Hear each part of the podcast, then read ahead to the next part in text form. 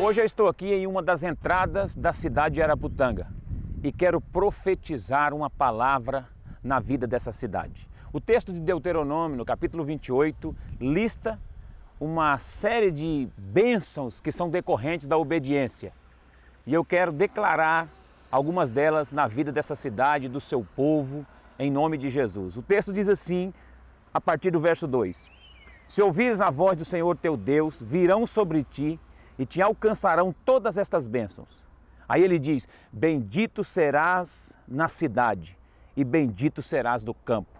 Bendito o fruto do teu ventre, o fruto da tua terra, o fruto dos teus animais, as crias das tuas, das tuas vacas e das tuas ovelhas. Bendito o teu cesto, a tua maçadeira, bendito serás ao entrares e bendito serás ao saíres. Todas essas bênçãos são condicionadas a obediência. E como profeta de Deus, como ministro da Sua palavra, eu quero declarar que sobre a cidade de Araputanga está a bênção de Deus, a bênção que enriquece e que não acrescenta dores, a bênção sobre as famílias, a bênção sobre os casais, a bênção sobre os nossos jovens, a bênção da prosperidade, a bênção de uma graça e de uma revelação da palavra que traz Jesus Cristo como Senhor.